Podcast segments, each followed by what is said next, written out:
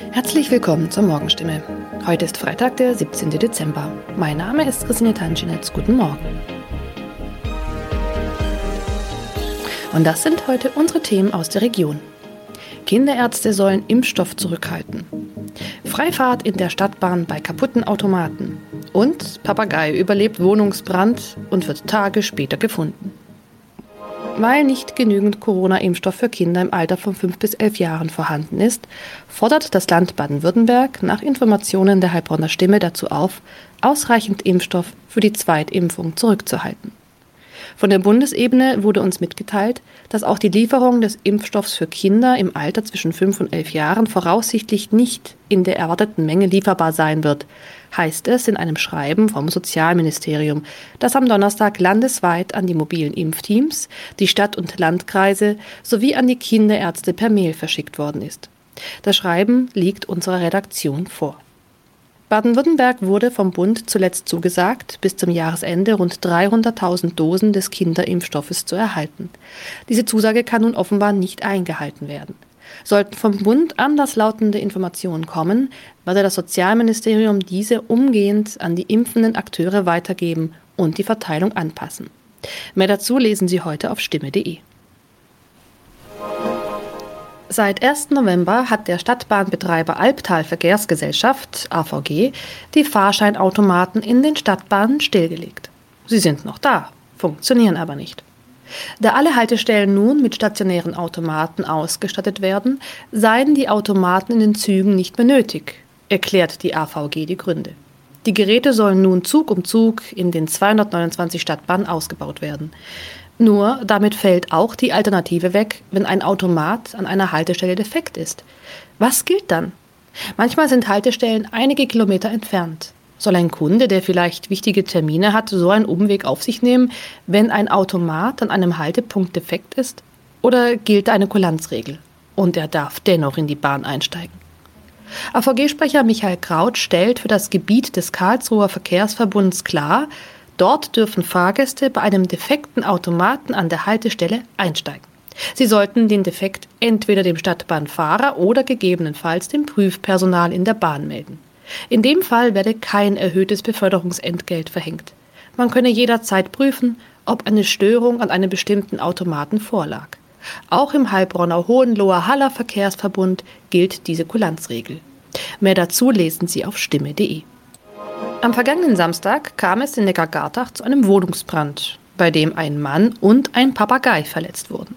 Ein zweiter Papagei blieb unverletzt. Später stellte sich heraus, dass sogar ein dritter Papagei in der Wohnung sein müsste. Wenige Tage nach einem Hausbrand in Heilbronn haben Feuerwehrleute einen überlebenden Papagei aus einer betroffenen Wohnung gerettet. Ein aus der Wohnung geretteter Papagei wurde zudem vorsorglich einer Tierklinik übergeben. Der andere Vogel blieb am Samstag unverletzt.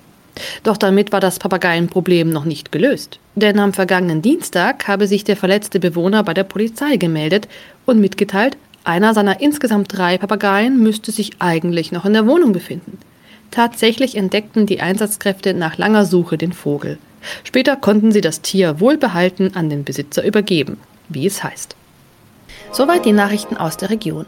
Übrigens, die Corona-Fallzahlen in Stadt und Landkreis Heilbronn bleiben auf hohem Niveau, sind in den letzten Tagen aber deutlich zurückgegangen. Bleibt das so, wird am Sonntag die Ausgangssperre für ungeimpfte aufgehoben. Ob das eintrifft, erfahren Sie auf jeden Fall aktuell auf stimme.de.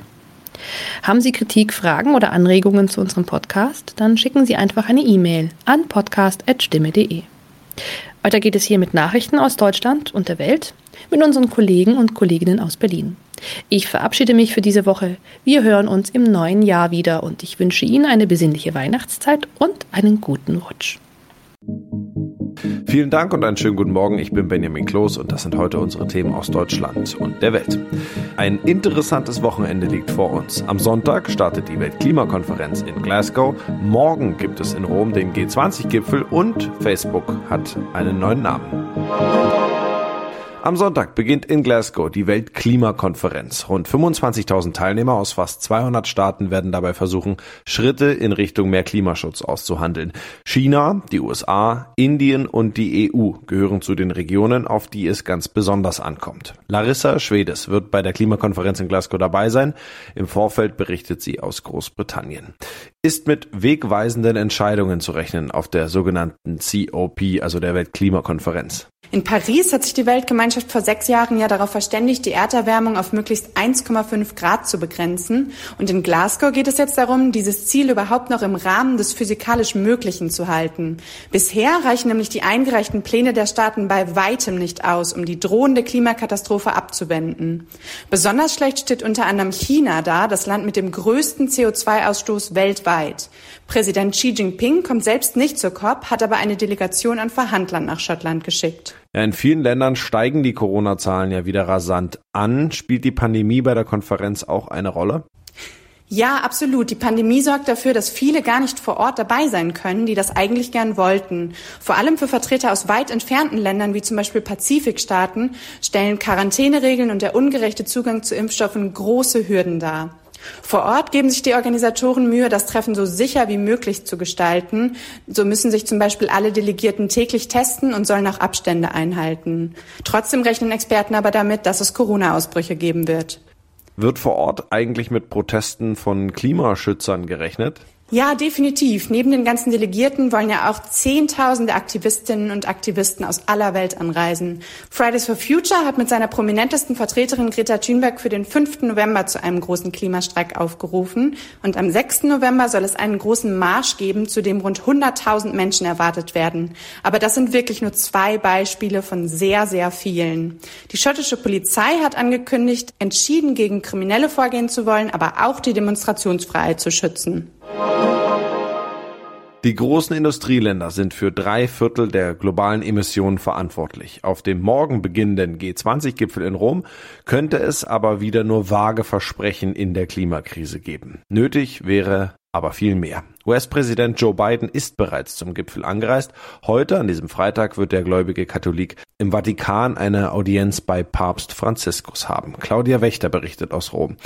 Das heißt, viele Menschen, nicht nur Umweltaktivisten, die werden vom G20-Gipfel mal wieder enttäuscht. Ja, in der Tat, viel heiße Luft. Danach sieht's im Moment hier aus und äh, das, obwohl ja direkt im Anschluss das Weltklimatreffen startet.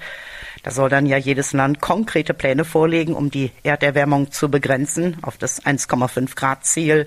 Und da steuern wir auf eine Katastrophe zu, warnten ja sogar die Vereinten Nationen. Und äh, die Folgen, die werden auch die reichen Länder zahlen.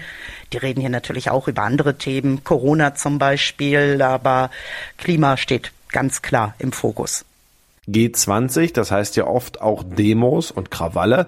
Damals zum Beispiel der Chaosgipfel in Hamburg. Wie angespannt ist die Lage momentan in Rom? Ja, man sieht hier mittlerweile doch schon überall Soldaten und äh, Polizisten mit Gewehren, Scharfschützen auf den Dächern, Sprengstoff, Spürhunde am Gipfelzentrum. Da ist doch alles weiträumig abgeriegelt. Der Luftraum, der wird gesperrt und ähm, es gibt auch Kontrollen an den Landesgrenzen, weil man fürchtet, dass Anarchisten, Extremisten anreisen. Der Black Bloc zum Beispiel. Ähm, danach sieht's im Moment allerdings nicht aus. Im Moment äh, sind nur einige Demos hier geplant. Hoffentlich friedlich. Facebook gibt sich einen neuen Namen. Der Konzern, zu dem auch Instagram und WhatsApp gehören, soll künftig Meta heißen. Das gab Gründer Mark Zuckerberg bekannt. Sören Gies berichtet aus Los Angeles. Der neue Name leitet sich vom Metaverse her. Das ist eine virtuelle Welt, die zwar noch nicht existiert, aber in der Zuckerberg die Zukunft der digitalen Kommunikation und seines Unternehmens sieht. Der aus Facebook, WhatsApp, Instagram, Messenger und Oculus bestehende Konzern firmierte bisher einfach unter Facebook Incorporated. Dieser Name habe aber nicht mehr die ganze Angebotspalette wiedergespiegelt, sagte Zuckerberg. Er hofft, dass der Konzern mit dem neuen Namen den langen Schatten seiner ursprünglichen und bisher wichtigsten Plattform verlassen kann. In unserem Tipp des Tages geht es heute um Süßes, sonst gibt's Saures. Am Sonntag ist Halloween. Da wollen kleine Geister an der Wohnungstür traditionell wieder Süßigkeiten haben. Das geht auch in Zeiten der Corona-Pandemie, sagen Experten.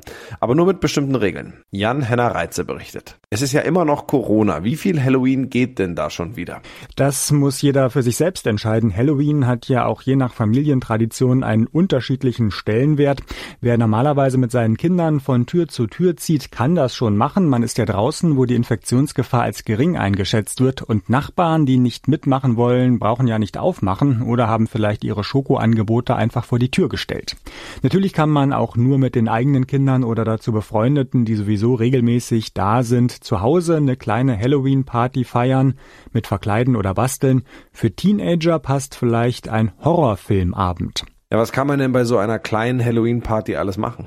Je nach Alter der Gäste gibt es da eine Menge Möglichkeiten. Immer überlegen sollte man, wie viel Gruseln ist irgendwie spannend und aufregend und wo wird es zu viel und schlägt wirklich in Angst um. Das hängt natürlich auch davon ab, wie viel Erfahrung die Kinder da schon haben. Drinnen im Dunkeln mit Taschenlampen Verstecken spielen ist da eine Idee oder auch draußen im Dunkeln auf dem Spielplatz, den die Kinder sonst nur im Hellen kennen. Ein bisschen harmloser ist Schminken. Da gibt es ja auch ein breites Spektrum, wie schrecklich schrecklich das am Ende aussehen kann. Es gibt auch in Sachen Kuchen ein paar Halloween-Möglichkeiten. Welche zum Beispiel? Zunutze machen kann man sich, dass ein Gugelhupf ja ein bisschen aussieht wie ein halber Kürbis. Also zwei Gugelhupfe unten zusammengeklebt mit Zuckerguss oder Marzipan ergeben einen Kuchenkürbis.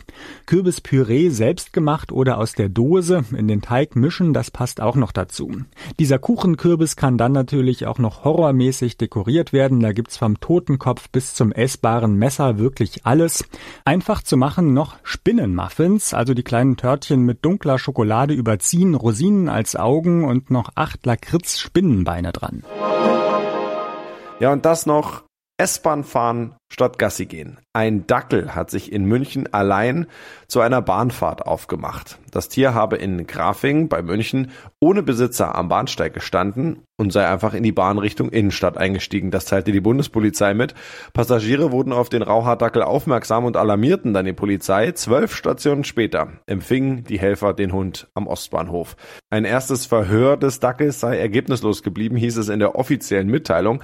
Auf die Verabreichung von Wasser, Trockenfutter und Streicheleinheiten reagierte er nur mit liebevollen Blicken, so die Polizei. Im Anschluss ging es für den Raucherdackel, der nicht mit einem Chip und einer Hundemarke ausgestattet war, in ein Tierheim ins nahegelegene Ebersberg. Das war's von mir. Ich bin Benjamin Kloß und wünsche Ihnen noch ein schönes Wochenende.